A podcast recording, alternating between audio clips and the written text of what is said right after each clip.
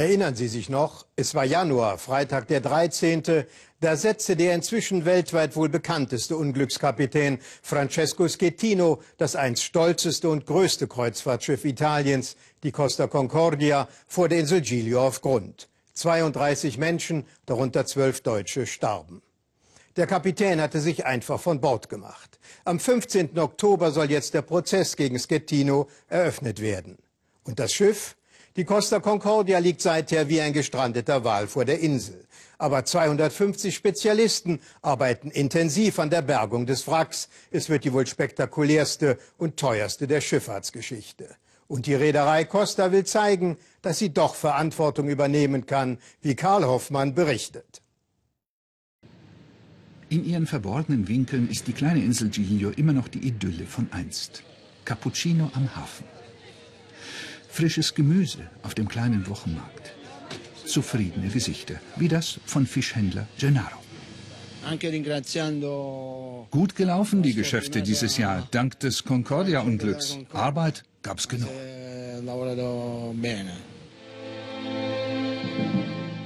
Die Costa Concordia. Ihre Havarie und der Tod von 32 Urlaubern hat viel Leben auf die Insel gebracht. Im Schnitt 1000 Katastrophentouristen täglich. Rentner Giuseppe findet das beschämend. Was soll dieses Schiff hier? Es geht uns auf die Nerven. Von morgens bis abends immer das gleiche schreckliche Bild. Und all die Leute, die sich da fotografieren lassen, ohne darüber nachzudenken, was damals passiert ist.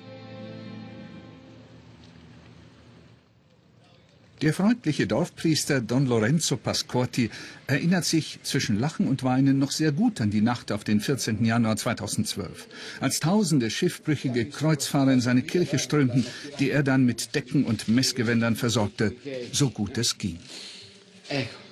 Es war ein Chaos und es war eiskalt hier drin, denn unsere Heizung ist seit Jahren kaputt. Viele baten um Hilfe und ich wusste auch nicht mehr weiter.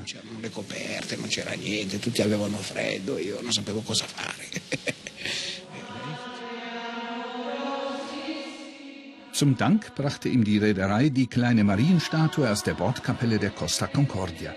Die versprochenen Heizstrahler für seine im Winter eiskalte Kirche hat man leider bisher vergessen. Denn jetzt ist ja Wichtigeres zu tun.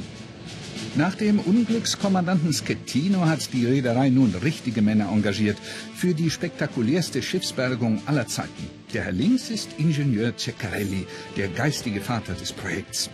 Dieses hier ist Captain Nick Sloan aus Südafrika. Früher steuerte er selbst Tanker und Frachter, jetzt birgt er Schiffe, die seine Kollegen auf Grund setzen.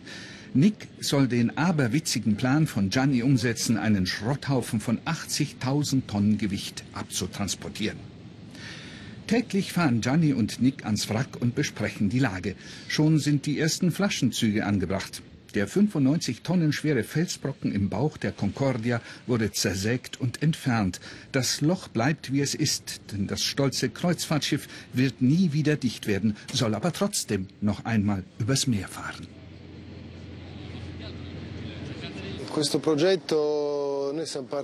Mit diesem Projekt wollen wir vor allem die Umwelt schützen. Deshalb wird das Schiff in einem Stück geborgen. Es soll aufgerichtet und dann, so wie es ist, abgeschleppt werden.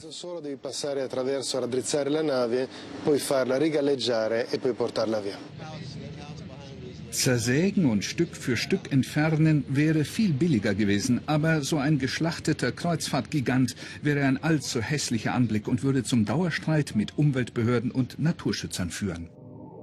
Also werden Kabel im Fels verankert, haushohe Stahlschwimmer angebracht und eine Plattform in den Untergrund gebohrt, auf die sich die Costa Concordia drehen soll, bevor sie abgeschleppt wird. Ein technischer Geniestreich, um die Blamage des Schiffbruchs wettzumachen. Vorläufig funktioniert das Ganze aber nur auf dem Computer von Nick Sloan, der jetzt die ersten von fast 150 Verankerungen in den harten Granitfelsen bohren lässt. Die halten dann die 36 armdicken und etwa 100 Meter langen Stahlseile, die unter dem Schiffsrumpf verlaufen. Sie werden oben an der Schiffskante festgemacht und sollen die Concordia in die Waagrechte ziehen. Dazu brauchen wir zum Beispiel gewaltige Kräne. Alles ist riesig an diesem Projekt. Meine Männer haben viele Schwierigkeiten, damit fertig zu werden.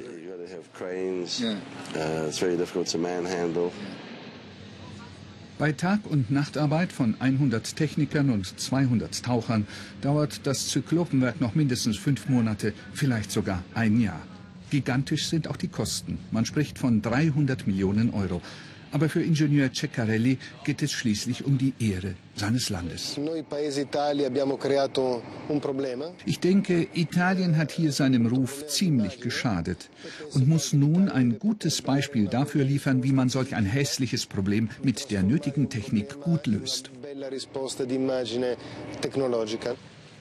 Niemand weiß, ob das ehrgeizige Projekt der mutigen Techniker am Ende gelingt. Ein Sturm kann das Wrack noch mehr zerstören. Beim Drehen kann es brechen.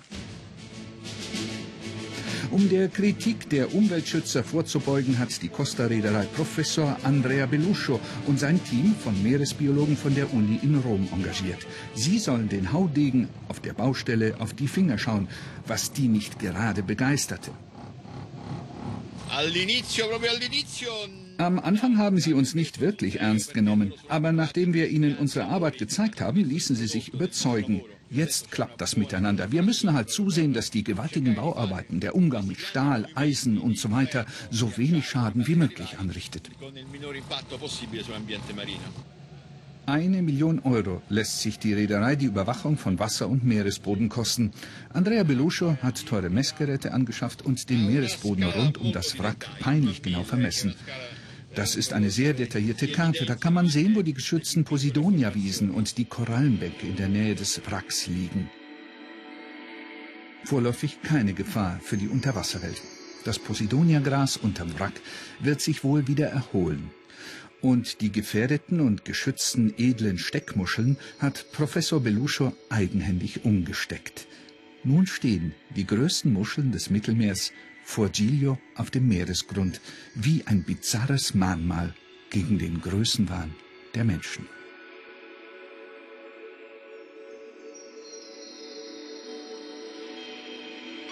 Mehr Videos finden Sie in der Das Erste Mediathek.